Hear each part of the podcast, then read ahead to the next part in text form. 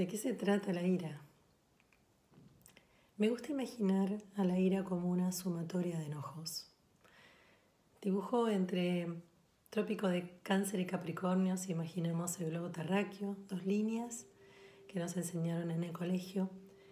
Esa me demarcaría una franja media y luego salido de esas líneas me polarizo. Voy desde un lugar de equilibrio, que sería esa franja, ese tercio del planeta, no la línea del Ecuador, no un lugar quieto, sino esa franja enorme donde puedo sentir tristeza, donde puedo sentir miedo, alegría, enojo. Pero luego cuando empiezo a acumular los enojos, empiezo a irme hacia el límite de ese trópico y empiezo a salirme de esos límites, polarizándome a un estado de furia, a un estado de ira, a un estado de descontrol, donde lo que se acumuló es tanto y tan grande que no puedo contenerlo en mis límites. Hay muchas personas que hacen de la ira un lugar donde consideran que tienen derecho a imponerse y a utilizar ese poder sobre otros, amedrentando, lastimando, victimizando. Entonces cuando ese otro se ubica en ese rol más sometido, ¿qué pasa?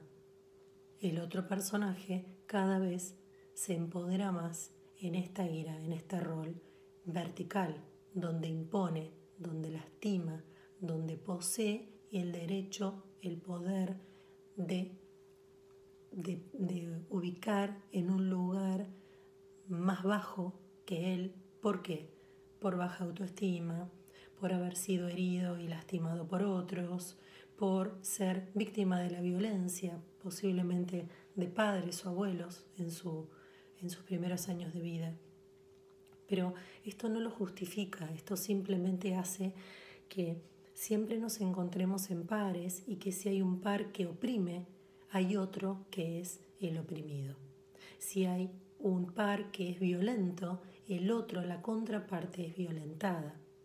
Entonces, siempre cuando generamos parejas, vamos complementando y si uno está en un lugar por sobre, está en un lugar vertical, el otro indefectiblemente se ubica por debajo.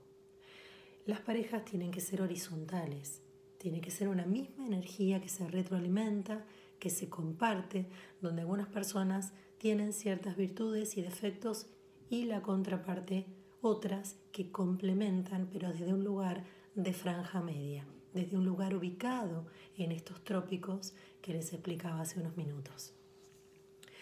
Cuando voy sumando y me voy frustrando, con mucho enojo, con mucha frustración, con mucho resentimiento, empiezo a violentar porque empiezo a reprimir algo que se empieza a condensar en mi interior y entonces cuando explota es cuando sale esa expresión iracunda y entonces lo que hago es salir con todo en contra de alguien, porque la ira siempre se expresa en contra de algo o alguien.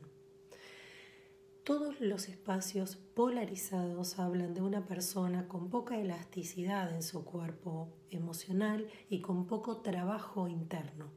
No quiere decir que las personas no tengamos momentos de ira de vez en cuando por determinadas crisis, porque sumamos la capacidad de impotencia, de frustración y entonces tenemos un arrebato de ira. Eso estaría dentro de una pseudo normalidad, digamos, si quisiéramos normalizar la palabra ira.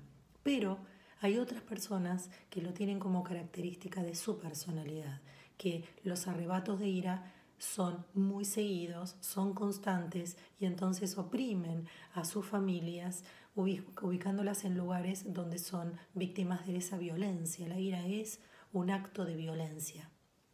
Entonces, si podemos imaginar que la ira es una sumatoria de otras cosas, podemos empezar a desmenuzar el término y empezar a entender de qué se trata y estar atentos si tenemos eh, o estamos en relación con una pareja o en un vínculo donde esa persona manifiesta en corto lapso, en corto tiempo, manifestaciones de extremo enojo, de mucho resentimiento, de mucha violencia contra otros o de ira, estar muy muy atentos a que eso no es una compañía sana, sino que es una compañía desbordada. Y si está desbordada, está fuera de los límites de esos trópicos y está polarizada cuando una persona está polarizada, tiene que hacer un trabajo terapéutico, un trabajo de autoconocimiento, un trabajo muy comprometido y intento pensar en que me da bastantes dudas de que una persona que haga uso de su ira de manera constante tenga ganas de hacerse cargo de que hay algo que tiene que trabajar. Lo que va a hacer es buscar parejas para someter, hijos para someter y va a querer siempre estar en ese tipo de relaciones donde se pueda imponer. Entonces, o ella por supuesto, pero eh, es como más constante escuchar arrebatos de ira o de agresión o de violencia mm, un poquito más del lado masculino que del lado femenino en general. Pero eh, hoy por hoy nos ocupamos de la violencia y de la ira sin género, sino como idea de que esto es algo para ser tratado y que no tenemos que normalizar los vínculos violentos, no tenemos que normalizar la ira porque no es normal. Lo que es normal está dentro de los trópicos, en un tercio de esa esfera, de ese globo terráqueo, en un tercio medio, en una franja matizada, en grises, pero ni blancos ni negros, que nos, mostrarían, nos marcarían el polo, lo polarizado.